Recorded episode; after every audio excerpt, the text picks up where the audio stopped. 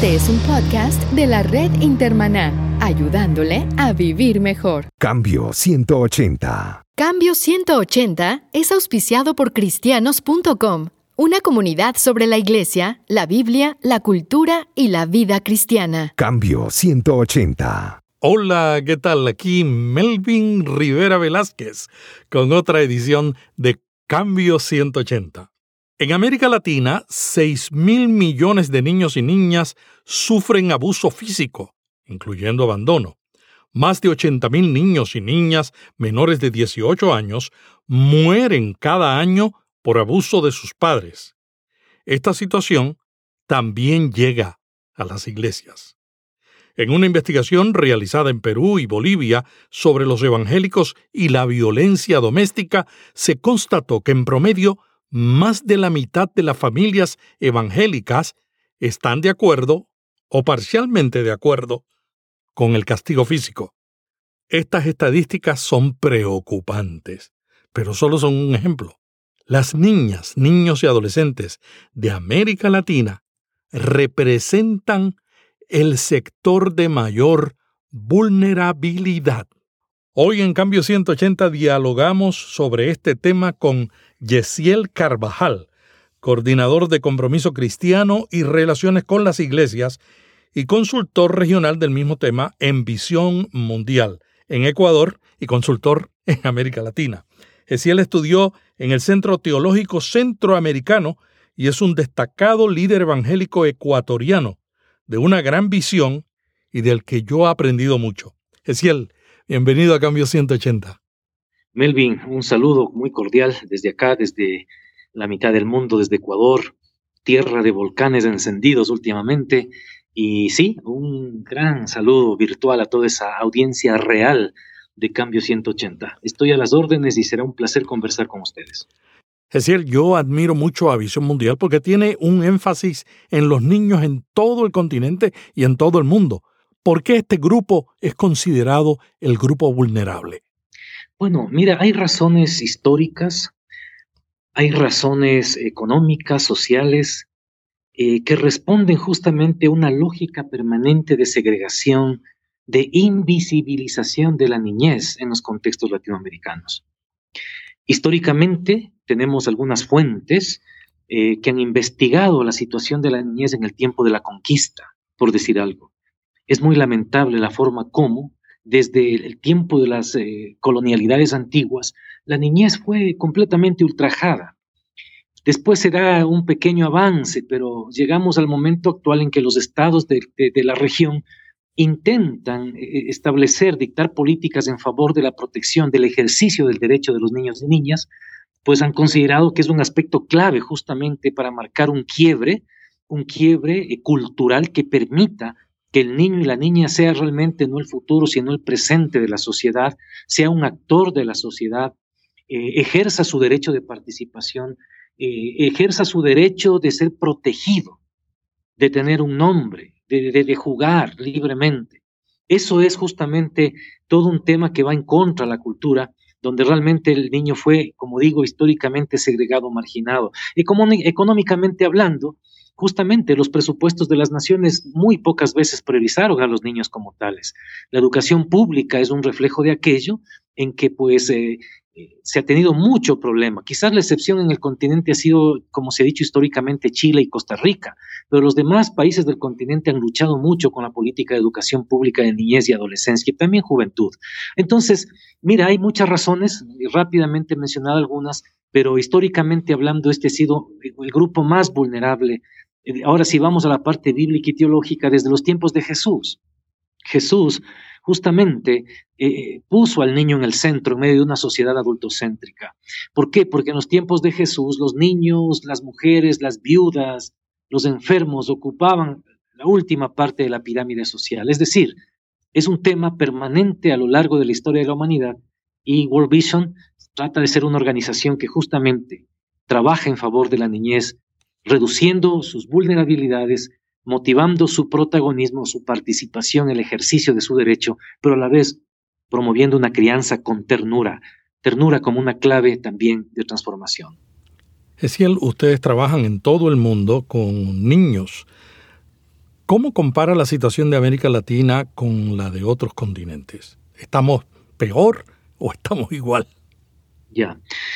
Mira, Melvin, esa es una pregunta interesante, ¿no? Y te soy honesto, yo soy muy latinoamericano y tiendo a, responder latinoamericanistamente, ¿no? Diciendo, oh, estamos mejor. Bueno, mira, considero que en el continente la última década se ha dado un cambio eh, realmente extraordinario, en que justamente a raíz de la llegada de, gobiernos de una tendencia diferente a la que imperó eh, por mucho tiempo desde la caída de las dictaduras militares en el continente, han venido gobiernos que, han tratado de encarnar al máximo, con todos los cuestionamientos que se pueda hacer, a esta propuesta de socialismo del siglo XXI, en que justamente ¿no? Eh, la reducción de brechas entre los que tienen y no tienen, entre los que ejercieron su derecho y los que no lo hicieron, eh, se está tratando de reducir, y eso incluye a la niñez. Así tenemos que en nuestros estados como eh, Bolivia, el mismo Ecuador y otros países de la región, el mismo Brasil, Uruguay, Chile, eh, Guatemala, se han redactado ya eh, justamente códigos en favor de la niñez y adolescencia. Se ha tenido que dar cambios de carácter cultural y epistémico. Por ejemplo, antes se los trataba como menores. Todo eso ha ido cambiando. Ya no se le ve al niño como menor porque implica que es menor justamente, menos que otros.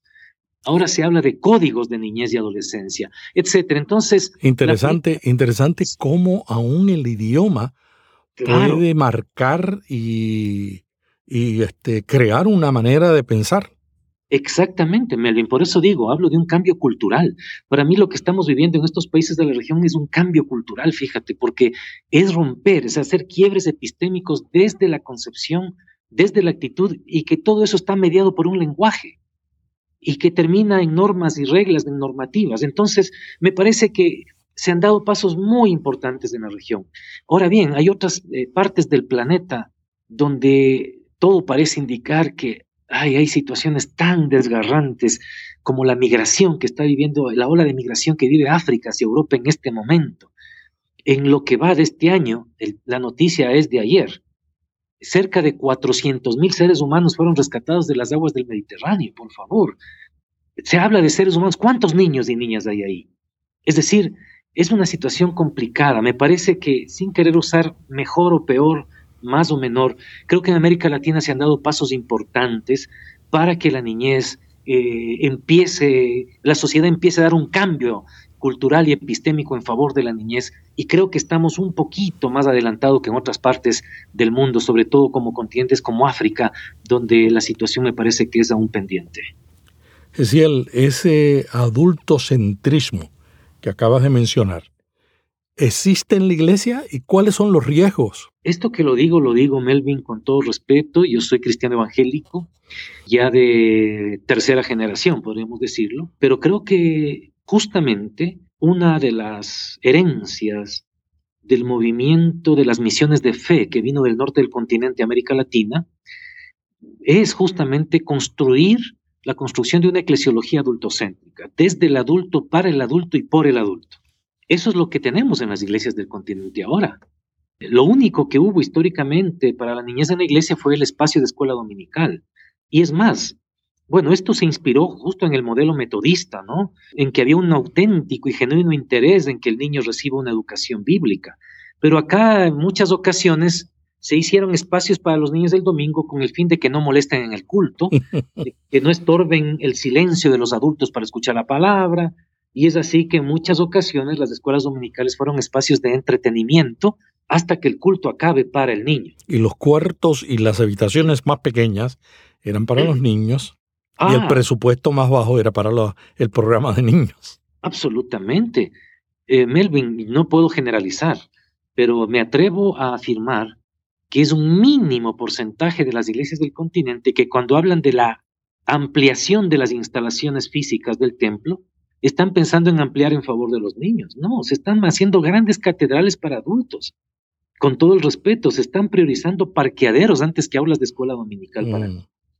Y después, y después nos preguntamos por qué los jóvenes cuando entran a la universidad abandonan la iglesia. Exactamente. ¿Por qué? Porque la misma iglesia no está generando espacios nutridores para la espiritualidad del niño, espacios dignificantes, con gente preparada, con metodologías adecuadas. Es una pena, Melvin, pero viendo ese tema, he ido yo por, mi trabajo de nutrición espiritual de niñez en comunidades, en ocasiones me he dirigido a las principales librerías del país a buscar materiales. Y me he quedado impactado de ver que todavía hay materiales que yo usé cuando era niño en la academia bíblica, en la escuela En la época digital. Exactamente. Dijo, ¿qué pasó aquí? No hay capacidad de creación de leer la cultura y de leer el nuevo momento. Entonces, e, esos son los retos. Y yo creo que justamente, mira, organizaciones como de la cooperación internacional como World Vision, como Compassion, son las llamadas a justamente aportar en ese ámbito y es lo que estamos haciendo, sin, sin ir en detrimento de la labor maravillosa que hace la iglesia. Yo mismo soy un pastor y todos los domingos y todos los días estoy ahí con mi gente, con mi iglesia. Sí, en definitiva, la iglesia es adultocéntrica y creo que hay que hacer una deconstrucción bíblica, teológica, epistémica, que nos permita construir iglesias centradas en la niñez, sabiendo que ahí está también eh, el futuro de la iglesia. E, esa es una expresión del reino de Dios. Ahí están los adultos de mañana, los jóvenes de hoy, etc. Hay mucha gente que piensa que si no está escrito literalmente en la Biblia, no es bíblico, no es una ordenanza o no es un principio, ¿no? ¿Qué dice la Biblia sobre los niños? Voy a, dar, voy a decir algo que que puede sonar justamente un poco herético, pero acabamos de pasar un encuentro de teología de la niñez acá en el Ecuador, fue un encuentro a nivel global, y mira, por decir algo, la Biblia misma a momentos es construida, es escrita en contextos muy, muy adultocéntricos, androcéntricos es más. Y el niño muchas veces en el Antiguo Testamento es una sociedad completamente androcéntrica, donde el niño aparece muy poco. Mm. De ahí que hay espacios en que el niño brilla, como aquella niña sirvienta en la casa del general Naamán. Hmm. Es una niña deportada, es una niña que está en otro país, es una sirvienta, es una mitad de casa que está allí, dando vueltas y viendo la discusión entre los adultos, viendo la angustia del general Naamán y de su esposa. Ella dice, miren, yo conozco un profeta que está del otro lado del río, vayan allá. Entonces, mira, hay, hay señales lindas en el Antiguo Testamento pero son excepcionales, no son la norma. Cómo Dios utiliza a un pequeño. Exactamente, y vamos al nuevo pacto, vamos al Nuevo Testamento, y las multitudes seguían a Jesús y querían escucharle, y ahí hay un momento en la hora del día en que Jesús dice, bueno, vamos a darles de comer, pero ¿cómo? ¿Qué vamos a hacer? Y ahí aparece un niño, ¿no?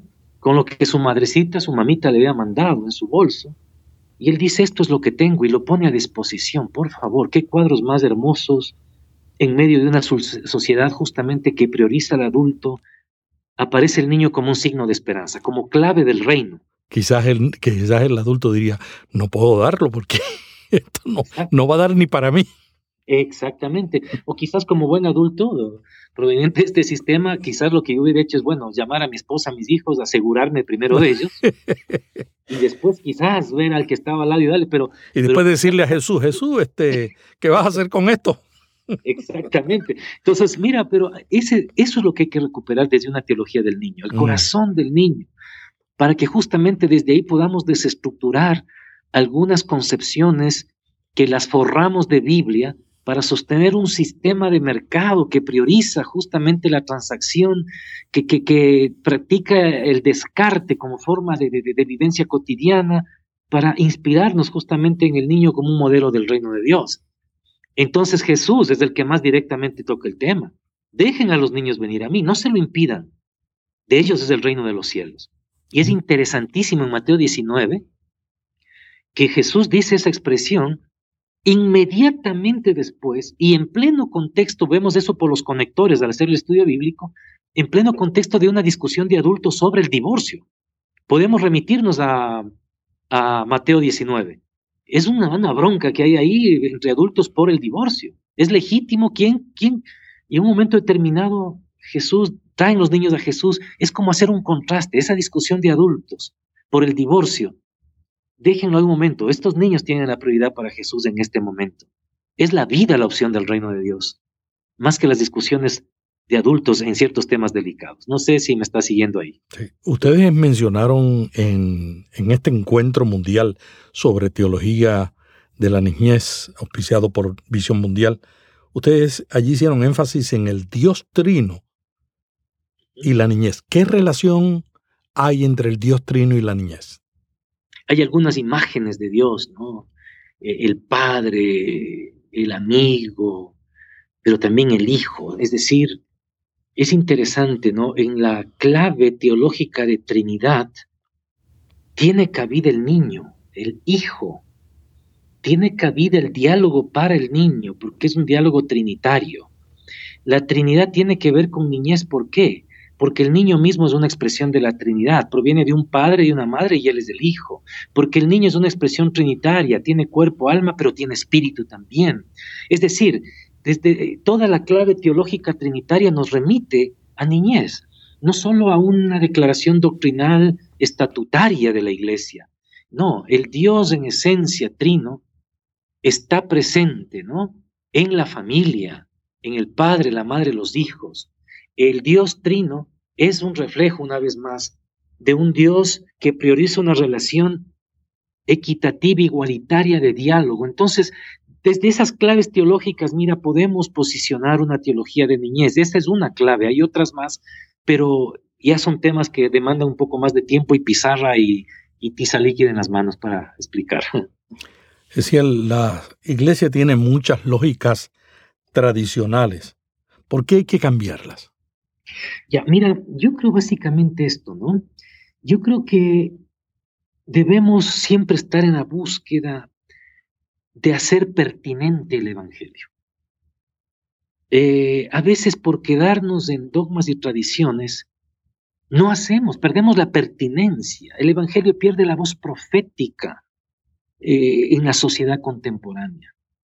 Justamente por ser eh, salvaguardas de un sistema doctrinal, nos olvidamos que está el joven con sus preguntas allí. Y los jóvenes salen de la iglesia y van a las universidades y ya retornan a la iglesia y no encuentran respuesta y terminan yéndose. ¿Por qué? Porque la iglesia sigue estancada en una propuesta litúrgica doctrinal que, que, que, ha estado ahí, que tuvo pertinencia en un momento determinado. Entonces, la respuesta es pertinencia del Evangelio. El, Evangelio es pertinente en todo momento. La palabra dice en Isaías 48, sécase la hierba, marchítase la flor, mas la palabra del Dios nuestro permanece para siempre. Es decir, siempre dentro del para siempre, habrá que buscar la pertinencia de la palabra de Dios para el momento que vive la gente, el ser humano, el joven, la señorita, el niño y el adulto, y el adulto mayor. Y creo que ese es el reto de la iglesia, construir una, una, una hermenéutica, una teología que sea pertinente y que responda con lealtad al texto bíblico, pero también a la necesidad del ser humano. Tú mencionas la importancia de la voz profética, pero muchas iglesias piensa que el asunto de la iglesia es la iglesia, lo interno es nuestro, lo externo es del gobierno. ¿Cómo tú responderías a una iglesia que piensa que no tiene responsabilidad de lo que pasa con la niñez fuera de la iglesia? Sí, mira, yo pienso que esas líneas, estas, estas tentaciones, Melvin, sobre todo vienen de sistemas de países donde el gobierno realmente es casi Dios, ¿no? Y provee todo. Entonces, como que la iglesia solo existe dentro de un espacio físico, geográfico y para un fin específicamente religioso, porque de lo demás se encarga el Estado. Pero hay otras realidades en el mundo, donde ni el Estado puede con lo que tiene que hacer y la iglesia tiene que tener una actoría social. ¿Para qué? Para elevar su voz y desde las verdades del Evangelio decir, nosotros tenemos derecho a esto. ¿Por qué? Porque el Evangelio es vida digna. La semana anterior, bueno, hace dos semanas, aquí en la ciudad de Riobamba, donde me encuentro ahora mismo, en la provincia de Chimborazo, hubo una marcha indígena, ¿no? Fue una marcha multitudinaria de hermanos cristianos indígenas. Y el propósito era ser reconocidos por la sociedad, que sepan que aquí estamos. Segundo lugar, estamos aquí como evangélicos siempre también reclamando nuestro derecho a las demás cosas que la gente tiene derecho como educación superior para nuestros hijos.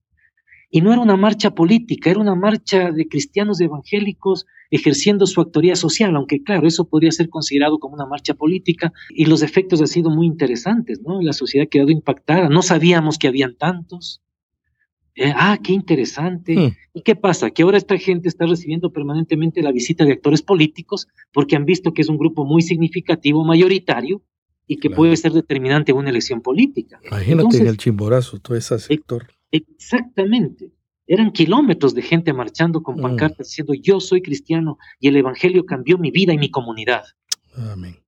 Extraordinario. Entonces, la voz profética es eso, es, es, coger la palabra de Dios y hablarla apasionadamente tal como está, pero también en claves de transformación actual. Esto hizo el Evangelio en mi vida. Y por lo tanto, tengo capacidad de mirar de frente decir estas cosas aquí tal y como son.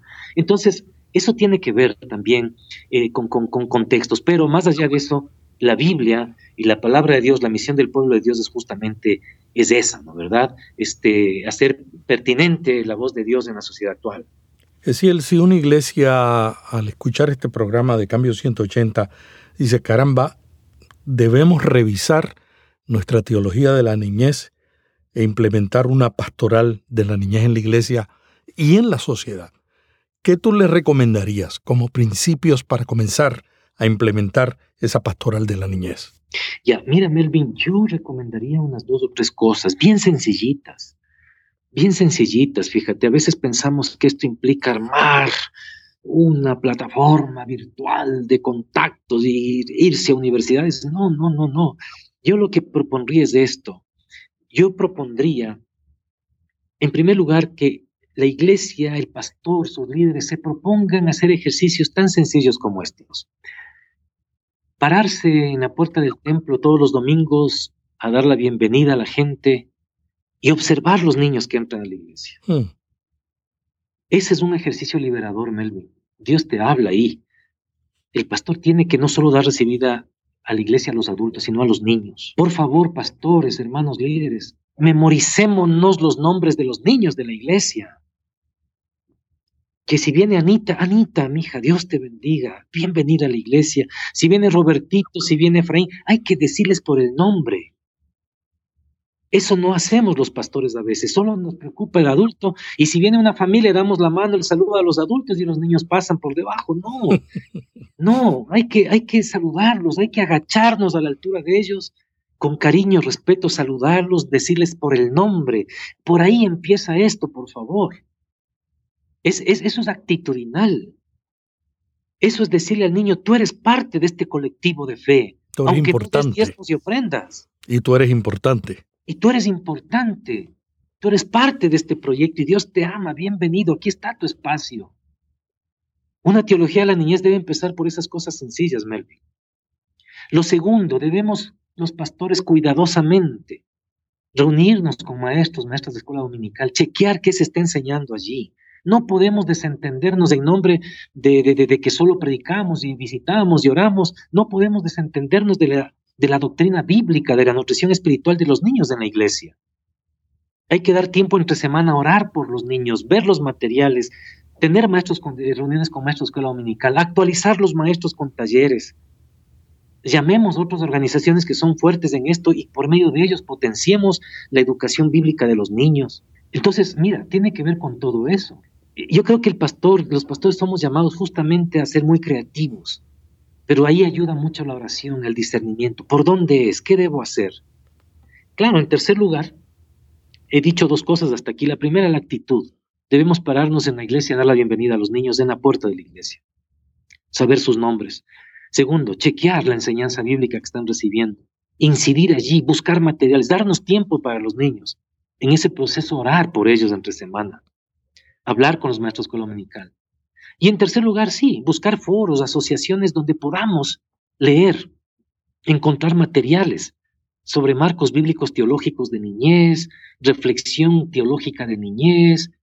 ¿Para qué? Para que algún momento, Melvin, podamos dedicar algún tiempo a la predicación dominical, la enseñanza doctrinal sobre niñez. Quiero terminar esta parte contándoles algo interesante. Hace unos años atrás, estábamos haciendo el plan anual en la iglesia.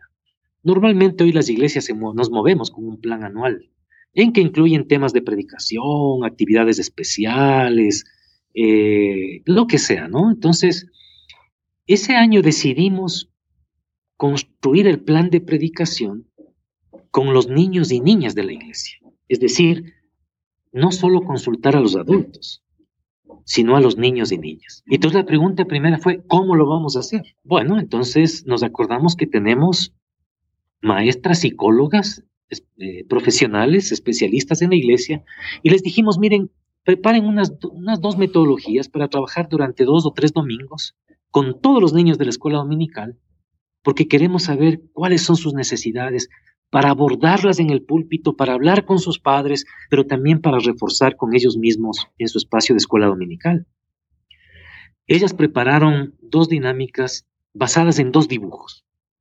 El típico y clásico, ¿no? Dibuja a tu familia. Mm. Ese fue un domingo. Y no se lo hizo en un consultorio clínico psicológico, se lo hizo en la iglesia, en la escuela dominical. y lo segundo, dibuja a la iglesia dibuja la iglesia. Eh, sí, esta iglesia, la que tú asistes, ¿cómo la ves?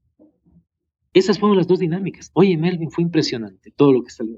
Se asombraron de las obras de artes. Sí, y sobre todo simbólicas. Exactamente. Te cuento, un hallazgo fue este.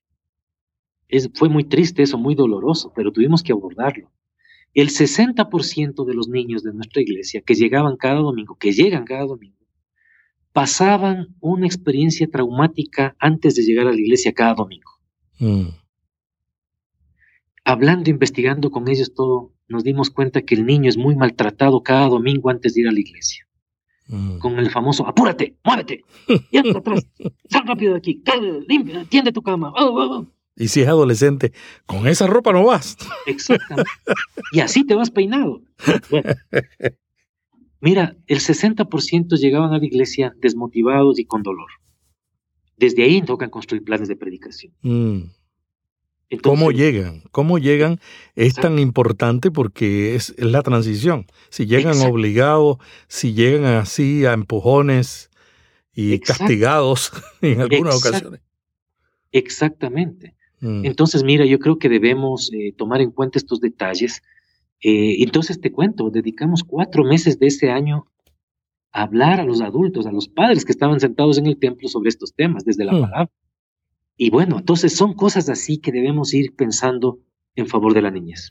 Muchas gracias, Gesiel. Antes de terminar esta entrevista, me gustaría algo más que quisieras añadir sobre el tema de la teología de la niñez y que yo estoy seguro que va a servir de mucha, de mucha ayuda, pero más que todo va a provocar va a provocar que la gente se acerque a instituciones como Visión Mundial y otras para buscar ayuda en este respecto. ¿Algo que quieras añadir para cerrar la entrevista? La teología de la niñez, mira, eh, Melvin suena muy, serio, ¿no? Es un nombre muy serio, ¿no? Teología de la niñez. A veces espanta a la gente sobre la palabra teología. Eh, yo soy un pastor y entiendo la, parte teológica y creo firmemente que la teología de la niñez eh, es un ejercicio no solo académico, es actitudinal, no es un ejercicio necesariamente racional, sino un ejercicio del corazonar, del corazonar. Vivimos en un sistema occidental marcado por toda una propuesta cartesiana. Estas cosas no pueden ir por allí, estas cosas, las cosas de Dios son del corazón también. Un niño tiene que ser tratado principalmente con el corazón, en la casa, en la iglesia, en todo lugar. Y la teología de la niñez es recuperar esas claves desde el Evangelio, el corazón de nuestro Señor Jesucristo por la niñez, la centralidad que le dio, la contrastación que hizo con las intenciones de sus discípulos. ¿Quién va a ser el mayor? El mayor va a ser uno que sea como este niño. La teología de la niñez tiene que ver con esas cosas. Y desde allí podemos ejercer un cambio cultural, un quiebre epistémico de fe, que nos lleve a construirnos como comunidades del reino de Dios en favor del vulnerable. El reino de Dios es como la semilla de mostaza, es pequeñito pero se hace grande. Vivimos un tiempo en que hay una obsesión por la grandeza, no por la pequeñez. Grandes iglesias, grandes presupuestos, adultos, lo pequeño es el niño. Y desde ahí Dios puede hacer transformaciones. Melvin, muchas gracias, te aprecio sobremanera. Un saludo muy, muy sentido toda esa gran audiencia real a través de este medio virtual de este programa. Así que estoy a tus órdenes y gracias. Muchas gracias. Yesiel Carvajal es la persona que ha estado con nosotros, es el coordinador de compromiso cristiano y relaciones con iglesias en Visión Mundial de Ecuador y también es consultor regional. En las notas de este podcast estamos incluyendo los enlaces para que usted se comunique con Gesiel Carvajal o Visión Mundial.